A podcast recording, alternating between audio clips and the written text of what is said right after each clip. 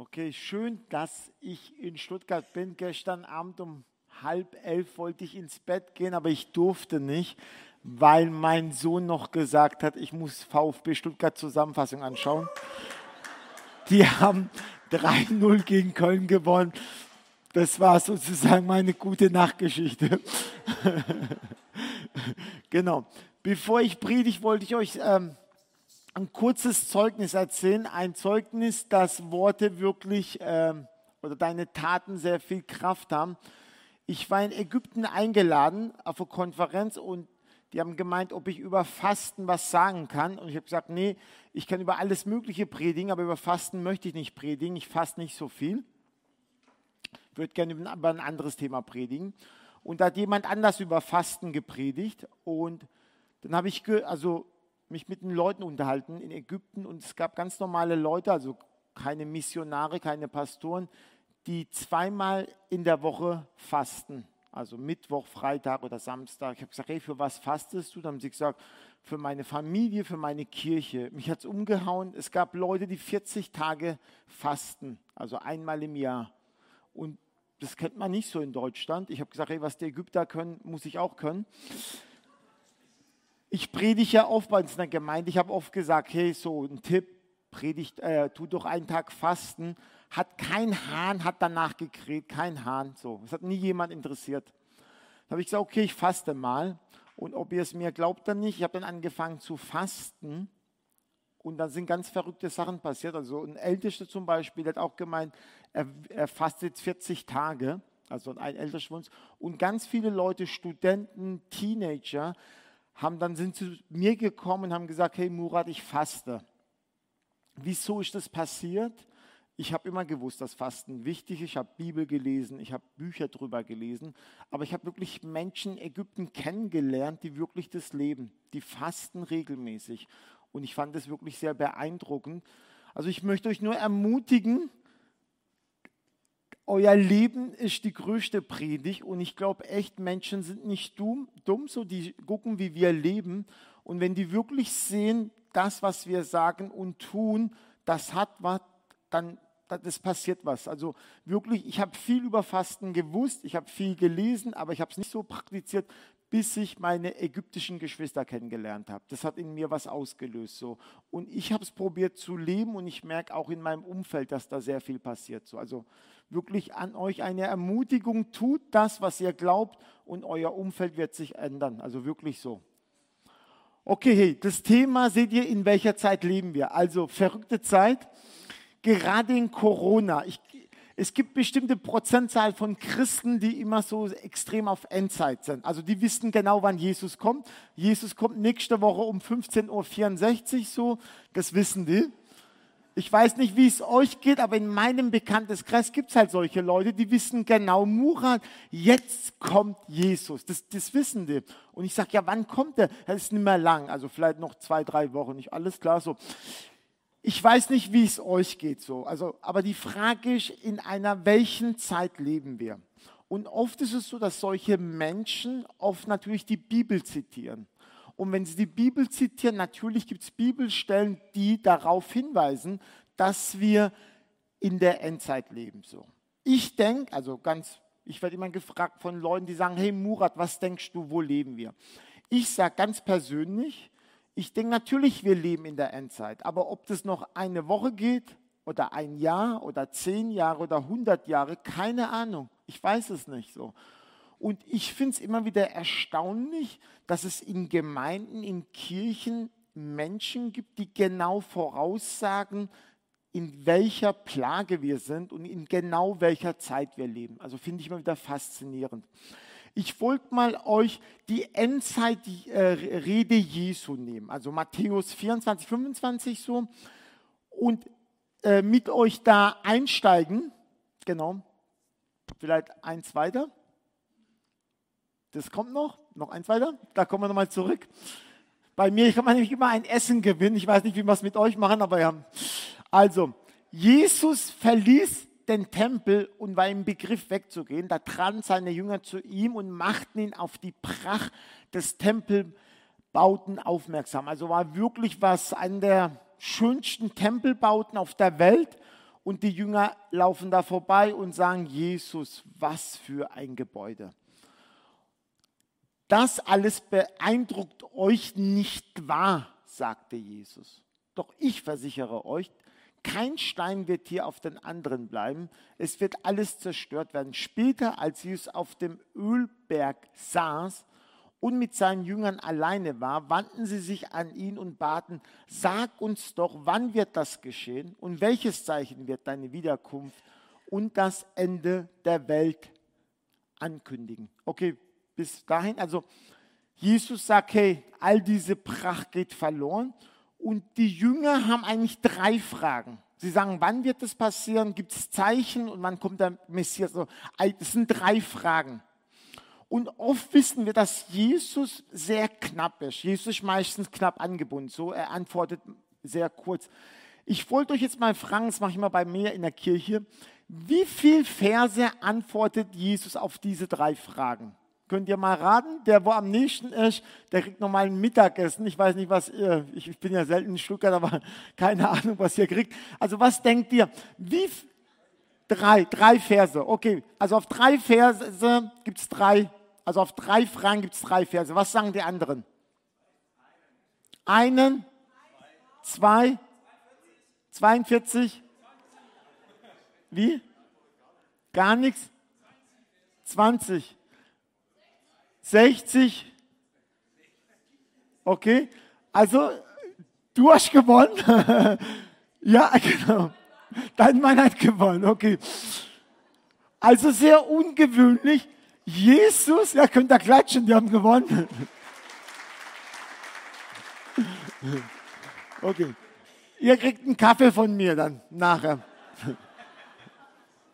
Okay. Also, drei Fragen und Jesus antwortet mit 97 Versen. Das ist Wahnsinn. Also sehr viel. Für Jesus fällt sehr viel. Warum? Warum ist das so? Ich glaube, weil das wirklich ein sehr, sehr, sehr komplexes Thema ist. Also Sie sagen, hey, wann wird das sein mit dem Tempel zerstören? Gibt es Anzeichen? Wann wird der Messias kommen? Es sind drei Fragen. Und Jesus antwortet 97 äh, Verse und geht auf diese drei Fragen ein. Und es ist schwierig, weil manches ineinander reinfließt so. Und es sind drei oder eigentlich sechs Gleichnisse, wo Jesus antwortet. Ich würde sagen, so zwei Vergleiche, äh, vier Gleichnisse, aber wir schauen uns das alles mal genauer an. Okay, wir machen weiter. Also drei zu sechs. Ich würde sagen, es sind drei Fragen und Jesus antwortet mit 97 Versen, aber sind sechs eigentlich Antworten der Gleichnisse. Also das erste, der erste Vers drauf, der allererste Vers, gebt Acht, dass euch niemand irreführt, äh, erwiderte Jesus. Also der erste Antwort ist, wenn wir über Endzeit reden, die erste Antwort von Jesus, was sagt er? Gebt Acht, dass euch niemand irreführt. Das ist die Antwort von Jesus. Also nicht meine Antwort, Jesus Antwort. Er sagt, passt auf, dass euch niemand irreführt. Hey, es passieren verrückte Sachen. Ich erzähle euch, was mir passiert ist. wirklich wahr. Ich habe in der Nähe von Sinsheim gewohnt, Friedensherberge. Wir haben ein riesen Freizeitheim gehabt. Also sind christliche Gruppen gekommen und wir haben dann Leute aufgenommen, die Probleme haben mit Drogen, mit Alkohol, Burnout, was auch immer. Wir haben die aufgenommen, haben mit denen zusammengelebt. Viele sind gesund geworden, viele sind da weggegangen. Daraus ist eine Kirche entstanden. Meine ganze komplette Familie ist in dieser Kirche zum Glauben gekommen. Meine komplette Familie. Also wir haben vielleicht in einem Jahr manchmal 30, 40, 50 Taufen gehabt. Es war Halleluja. Super. Wisst ihr, was dann passiert ist? Unsere zwei Hauptleiter, also der Pastor und der Leiter von diesem Werk, hat gesagt, wir leben in der Endzeit, wir gehen weg nach Norwegen und wir verlassen alles. Wisst ihr warum? Wegen der Endzeit. Und dann war es wirklich so, die haben wirklich alles eingepackt und sind nach Norwegen weggefahren. Und die Gemeinde war ohne Leitung da. Das habe ich erlebt. Ich habe sehr viele Sachen erlebt, so, ihr denke ich auch. Aber was sagt Jesus, wenn wir über Endzeit reden? Jesus sagt, passt auf, dass euch niemand irreführt. Also vielleicht in Neudeutsch, hey, bleibt mal cool, chillt, so, bleibt mal cool, entspannt mal. Egal was um euch passiert, bleibt cool, so. Das ist die Antwort Jesus, so. Wir machen weiter. Und dann heißt es, nee, nochmal, nee, nee, sorry, sorry, okay. Dann die Botschaft von Reich Gottes 14 wird in der ganzen Welt verkündigt werden, damit alle Völker sie hören. Dann erst kommt das Ende. Also Jesus sagt andersrum. Er sagt nicht, wenn Erdbeben kommt, wenn Ukraine-Krieg kommt, wenn Corona kommt, sind die Anzeichen. Er sagt, wenn so Sachen passieren, Erdbeben, das sind erstens die Geburtswehen. Geburtswehen, die Anfänge. Aber Jesus sagt auch ein schönes Bild, Geburtswehe, jeder Frau weiß es, wenn du Geburtswehen hast, zum Schluss kommt was Schönes, ein Kind kommt. Also Jesus sagt, die Geburtswehen sind äh, Krieg, Erdbeben, aber es wird was Schönes kommen. Aber das Endzeichen ist, dass überall das Evangelium gepredigt werden muss. Und oft finde ich gerade Leute, die sehr stark diese Endzeit betonen, die zeigen mit dem Finger, hey, da gibt es einen Krieg, da gibt es ein Erdbeben, da gibt es Ding, Inflation, darum leben wir da. Aber sie sagen oft nicht, hey, überall wird das Evangelium gepredigt. Und Jesus sagt, das ist ein Anzeichen. Wenn in allen Nationen, Stämmen, Völker das Evangelium gepredigt wird, dann ist das ein Zeichen, dass die Endzeit wirklich am Ende ist. So finde ich auch interessant. Und dann heißt es, wenn also die Leute zu euch sagen, seht, er ist draußen in der Wüste, dann geht nicht hinaus. Und wenn sie sagen, seht, er ist hier im Haus, dann glaubt es nicht. Denn wenn der Menschensohn wiederkommt, wird es sein, wie wenn der Blitz im Osten aufzog und bis zum Westen hinleuchtet. Also Jesus sagt, dieses Blitz, Osten, Westen. Hey, wenn das reinhaut, jeder wird das verstehen. Jeder. Ich glaube wirklich, wenn Jesus wiederkommt, wenn Jesus wiederkommt, dann musst du deinem Nachbarn nicht sagen, dass es Jesus ist. Das du musst ihm nicht sagen. Und Leute, die Heiden sind, die Satanisten sind, denen musst du es auch nicht erklären. Die wissen das. Glaub mir eins, wenn Jesus wiederkommt, dann weiß es jeder. Warum ist es so? Weil das die Bibel sagt. Wenn er kommt, dann wird es so sein wie ein Blitz. So. Habt ihr schon mal das gesehen, wenn ein Blitz reinhaut? Das kriegen Leute mit so. Also die meisten kriegen das mit so. Okay, wir machen weiter. Der erste Vergleich. Oder äh, bevor ich da noch weitermache, in diesen drei Fragen von Jesu, äh, von den Jüngern, ist die eine Frage, wann der Tempel zerstört wird. Und dieser Tempel wurde wirklich zerstört, aber kurz, relativ kurz nachdem Jesus gegangen ist. Und man sagt, ich habe mir mal da ein paar Notizen gemacht, es ist wirklich sehr, sehr beeindruckend gewesen, diese. Es sind 97.000 Menschen, wo diese Tempel zerstört worden ist, in Jerusalem gefangen ge äh, genommen worden und 1,1 Millionen Leute sind gestorben wo Jerusalem sozusagen belagert wurde, sind wirklich sehr, sehr viele Menschen gestorben. Und man sagt, dass das so ein für, also Historiker schreiben, die sagen, wo die Römer da reingehen wollten, das war so furchtbar, dass manche gesagt, es hat so arg gestunken, sie wollten wirklich nicht reingehen. Und nicht was Interessantes passiert. Der Tempel war mit Gold. Und es, durch die Hitze ist das, ist das Gold zerronnen, so wie Wasser. Und es ist unter den Steinen gekommen. Und dann, wo die Römer gekommen sind, haben sie wirklich jeden Stein umgedreht. Warum? Weil sie Gold wollten. Und Jesus sagt, jeder Stein wird umgedreht werden. Es war wirklich so. Aber es war diese Prophezeiung, war nicht auf die End-Endzeit, es war auf die Einnahme von Israel, Jerusalem. Und Jesus sagt, wo die Römer kommen, also wo der Tempel eingenommen ist, dann flieht auf, also flieht von dieser Stadt. Und was ist passiert? Gerade das andere Extrem ist passiert, weil Jerusalem Stadtmauer hatte, die Leute sind reingegangen und die Katastrophe war viel, viel, viel schlimmer. Aber Jesus sagt da nicht auf End Endzeit, das war eine Antwort Jesu auf die Einnahme, die Zerstörung vom Tempel. Wieso sage ich das? Ich sage das, weil manche Leute manches durcheinander bringen. Sie sagen, wenn die Endzeit kommt, müssen wir immer wegfliehen so. Aber Jesus hat da explizit gesagt, wenn Jerusalem eingenommen wurde, also dieser Tempel zerstört wird, dann sollen die Leute von Jerusalem fliehen. So, okay. Jetzt kommen wir zu diesem ersten Vergleich. Also was sagt Jesus? Ihr, ihr könnt gewiss sein, ein Hausherr der Wüste, der, Wüste, der Wüste, zu welchem Zeitpunkt in der Nacht der Dieb kommt, würde wach bleiben und nicht zulassen, dass in, in sein Haus eingebrochen wird.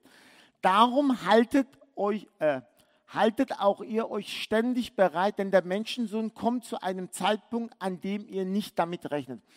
Also Jesus sagt über die Endzeit, es ist wie ein Dieb. Habt ihr schon mal einen Dieb gehört, der dir ein E-Mail schreibt oder WhatsApp-Nachricht und sagt, in zwei Tagen komme ich so? Oder auf Facebook, ich werde morgen kommen. Das gravierende Element von einem Dieb ist so, der kommt immer zu einem Zeitpunkt, wo du nicht damit rechnest. Das ist der Clou. Und wenn wir über Endzeit reden, Jesus wird kommen, wo wir alle überrascht sein werden. Ich weiß nicht, wie das geht, weil manche Leute immer damit rechnen, so, keine Ahnung. Aber trotzdem sagt Jesus, ein Anzeichen von dem ist so, er kommt wie ein Dieb in der Nacht. Das sagt nicht ich, das sagt Gottes Wort hier. Und dass wir es nicht wissen werden so. Also das ist der erste Vergleich. Ich muss ein bisschen schneller reden, weil Jesus sehr viel darüber sagt. Der zweite Vergleich ist, heute habt ihr wirklich sehr viele Bibelstellen, aber so ist es manchmal. Woran erkennt man denn einen treuen und klugen Diener? Angenommen, ein Herr hat einem seiner Diener die Verantwortung übertragen, der ganzen Dienerschaft zur gegebenen Zeit das Essen auszuteilen. Wenn nun sein Herr kommt und ihn bei der Arbeit findet, wie glücklich ist da der Diener zu preisen. Ich sage euch, der Herr wird ihm die Verantwortung für sein ganzes Besitz übertragen. Wenn jener Diener aber ein böser Mensch ist und sich sagt, mein Herr kommt noch lange nicht, und anfängt, die anderen Diener zu schlagen, während er selbst mit Trunkenbolden schwelgt und prasst, dann wird sein Herr an einem Tag kommen, an dem er ihn nicht erwartet und zu einem Zeitpunkt, an dem er es nicht vermutet. Er wird den Diener in Stücke hauen und dorthin bringen lassen, wo die Heuchler sind und wo es nichts gibt als lauter Jammern und angstvolles Zittern und Beben. Also der zweite Vergleich, es geht um Verantwortung. Jesus erzählt ein Gleichnis und sagt, da gibt es jemanden, also da gibt es einen Chef oder einen Besitzer und er setzt einen Prokurist ein, einen Geschäftsführer über seinen, seinen Job und sagt, er geht weg, dieser Chef, und wenn er zurückkommt, was sieht er? Wenn er zurückkommt und den Diener bei der Arbeit sieht, Halleluja. Wenn er den Diener nicht bei der Arbeit sieht und er die Leute schlecht behandelt, die Leute zusammenschlägt, ihnen nicht zu essen gibt, kein Halleluja. Aber was will Jesus hier sagen? Also die, ihr müsst immer diese drei Fragen von den Jüngern im Hinterkopf haben. Jesus sagt, hey, ich gebe euch Verantwortung. Ich gebe euch Intelligenz, Kreativität, Euros, äh, was auch immer. Jeder von euch hatte Verantwortung für einen Teil von eurem Leben. Und Jesus sagt, hey, wenn wir über Endzeit reden, geh gut mit der Verantwortung um. So. so, das ist das, was Jesus sagt. Und es ist total witzig. Ich habe äh, im Sportgeschäft gearbeitet, ganz, ganz früher. Und es war voll witzig. Es gab einen Eingang, so, da sind die Kunden gekommen. Und hinten gab es auch einen Eingang. Das war aber hinten, wo der äh, Lager war. Und mein Chef ist ab und zu natürlich von hinten gekommen. Nicht von vorne, sondern von hinten und hat natürlich ganz leise die Tür aufgeschlossen und hat sich vom Lager reingeschlichen. Und natürlich war es für meinen Chef immer ein schöner Anblick, wenn die Leute gearbeitet haben. oder? Wenn mein Chef gekommen ist und er gesehen hat, die chill, machen Dönerparty oder Baklava-Party, was auch immer, das war bestimmt nicht cool für meinen Chef so. Also das fand er bestimmt nicht so cool. Es war cool für ihn zu sagen, das, für was sie Kohle kriegen, das machen sie. Aber ich denke, Jesus will hier nicht Angst machen. Jesus sagt einfach, hey, ich gebe euch Verantwortung und in dem Verantwortung, wo ich euch reingesetzt habe, tut euren Job. Und das ist, was Jesus von uns möchte. Okay, aber ich muss viel schneller reden und viel schneller weitermachen. Das, äh, der andere Vergleich, genau, von den klugen und törichten Jungfrauen. Was mir auch einfällt bei dieser Endzeitrede Jesus, es sind ganz viele Gleichnisse, wo wir eigentlich wissen. Es sind ganz viele Gleichnisse, wo wir kennen.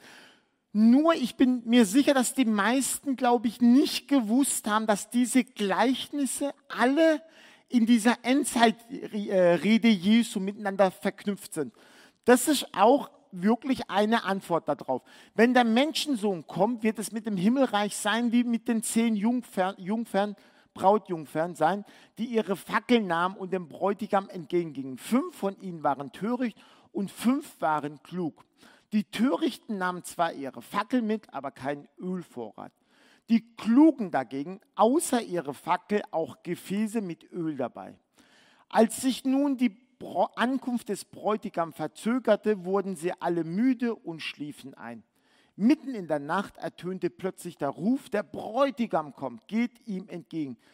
Die Brautjungfern wachten alle auf und machten sich dran, ihre Fackel in Ordnung zu bringen. Die Törichten sagten den Klugen, gebt uns etwas von eurem Öl, unsere Fackel gehen aus. Aber die Klugen erwiderten, das können wir nicht, es reicht sonst weder für uns noch für euch. Geht doch zu einem Kaufmann und holt euch selbst, was ihr braucht. Während die Törichten weg waren, um Öl zu kaufen, kam der Bräutigam die fünf, die bereit waren, gingen mit ihm in den Hochzeitssaal. Dann wurde die Tür geschlossen. Später kamen auch die anderen Brautjungfern und riefen, Herr, Herr, mach uns auf. Doch der Bräutigam antwortete, ich kann euch nur das eine sagen, ich kenne euch nicht. Ihr seid also wachsam, schloss Jesus, denn ihr wisst weder den Tag noch die Stunde im Voraus. Also Jesus erzählt so eine Tradition, und im 19. Jahrhundert war so ein Engländer, der hat einen Reisebericht geschrieben. Und er sagt, es war wirklich so, also damals, dass die, wenn Menschen geheiratet haben, dass es so war, dass man nicht genau gewusst hat. So. Man hat sich vorbereitet, aber man hat nicht gewusst. Und die haben wirklich auch diese Fackel da gehabt. Aber was passiert hier? Also es sind Zähne und alle schlafen ein. Gar kein Problem. Alle können einschlafen so. Das Wichtige ist, die einen haben Öl und die anderen nicht. Und jetzt passiert wieder was, was eigentlich untypisch ist. Wieso? Im Orient ist Hilfsbereitschaft eigentlich was ganz, ganz Wichtiges. Es gibt auch andere Gleichnisse, wo Jesus sagt, wenn dein Nachbar kommt und dich um Brot bittet, klopf bei ihm an, gib ihm Brot und so. Also sie helfen, ausleihen, was ganz wichtig ist. Aber hier ist es nicht so. Hier sagt er, nee, wir teilen, wir geben euch nichts. Ihr müsst es euch selber kaufen weil sie gewusst haben, hey, wir brauchen dieses Öl und wenn der Bräutigam kommt, dann haben wir nichts.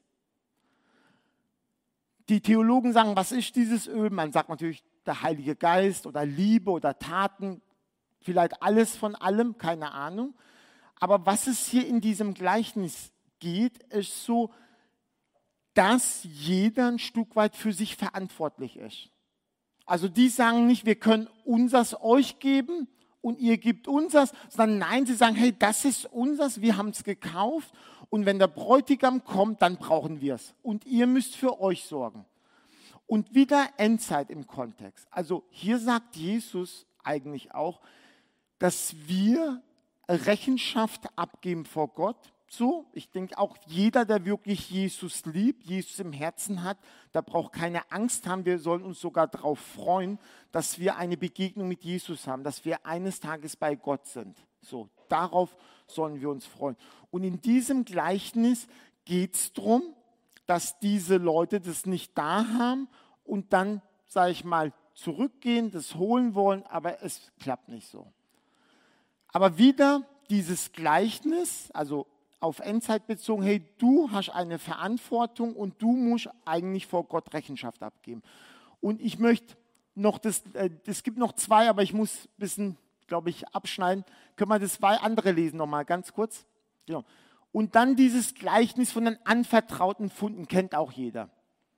Also ich lese vielleicht nicht alles wegen der Uhrzeit. Also ist es nicht interessant, dass bei dieser großen Endzeitrede Jesu diese Gleichnisse drinstehen? Ich finde es mega interessant. Und was geht es hier wieder um, um dieses Gleichnis? Also jeder kennt es, ich lese es nicht, auch wegen der Uhrzeit. Der eine kriegt zehn, der eine, fünf, der eine hat fünf Talente, der eine bekommt, glaube ich, drei oder zwei und der eine eins. Und die werden ausgeliehen. Zum Schluss ist es so, dass äh, dieser Chef zurückkommt und die Sachen fordert. Und der, wo fünf hat, der arbeitet gut, gibt ihm nochmal fünf, der andere wieder Verdopplung. Und der eine sagt, hey, ich habe Angst vor dir gehabt. Und weil ich Angst vor dir gehabt habe, habe ich nichts gemacht. Und Jesus sagt, du Allerärmster, das tut mir voll leid, du kriegst noch zehn dazu. Nein, Jesus sagt, gib, nimm ihm das weg. Finde ich auch interessant, weil dieser Mann sagt, ich habe Angst vor dir gehabt. Weil ich Angst vor dir gehabt habe, habe ich nichts damit gemacht. Und das Interessante ist, dass er nicht dadurch durchkommt. Er kommt nicht durch. Also Jesus sagt nicht, weil du Angst gehabt hast, Darum, das finde ich cool, gebe ich dir das Doppelte. Jesus sagt, nimmt es weg.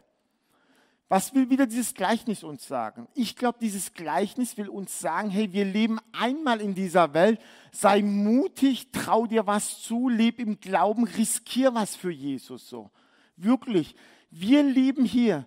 Und jeder Mensch, wenn du die Berufung-Erlebnisse anschaust, von Mose, von Jesaja, egal was, alle sagen, hey, ich bin zu jung, ich bin zu dumm, ich kann nicht reden, ich habe die Kraft nicht, ich habe die Ressourcen nicht.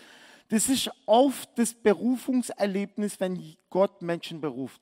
Ich kenne ganz wenig Leute, die Halleluja gerufen haben, haben gesagt, hey, ich fühle mich total gut, ich fühle mich stark, ich kann die Welt retten.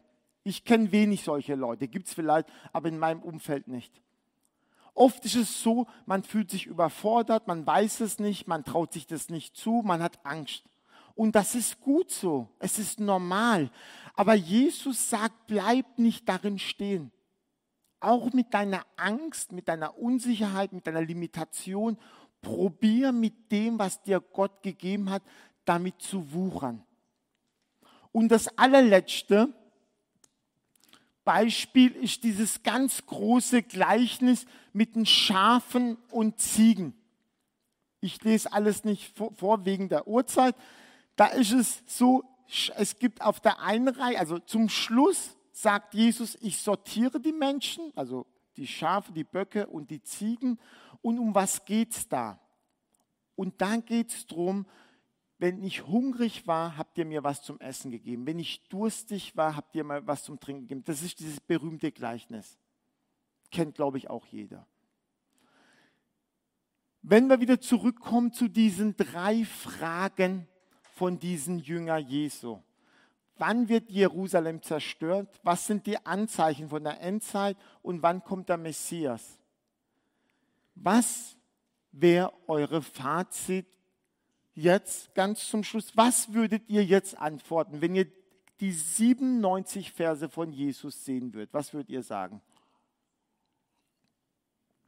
Was ist euer Fazit?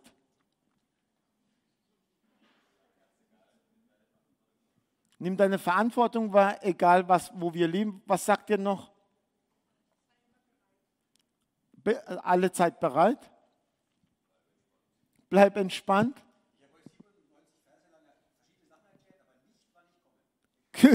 Ich habe euch 97 Verse, aber nicht genau, wann ich komme.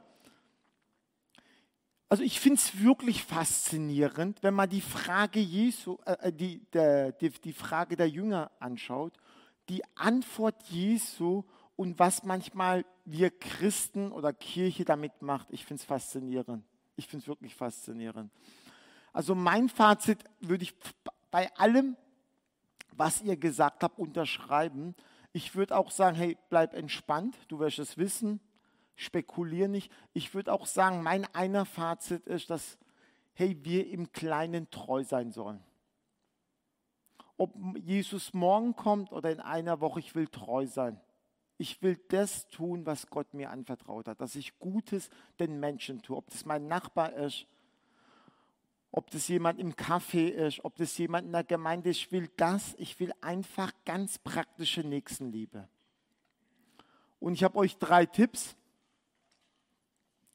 Mir ist das aufgefallen, weil ich manchmal längere äh, Phasen von der Bibel lese. Also mein einer Tipp ist, lest doch mal auch drei, vier, fünf, mal zehn Kapitel Bibel wirklich zusammenhängend. Weil warum? Wenn man, glaube ich, zusammenhängend Bibel liest, dass man viel mehr Kontext versteht. So. Mein zweiter Tipp ist auch das kleine Zelt. Ey, egal wie klein du was machst, wenn du jemand eine Sprachnachricht schickst, vielleicht eine Postkarte, hey, egal was, das kleine zählt auch.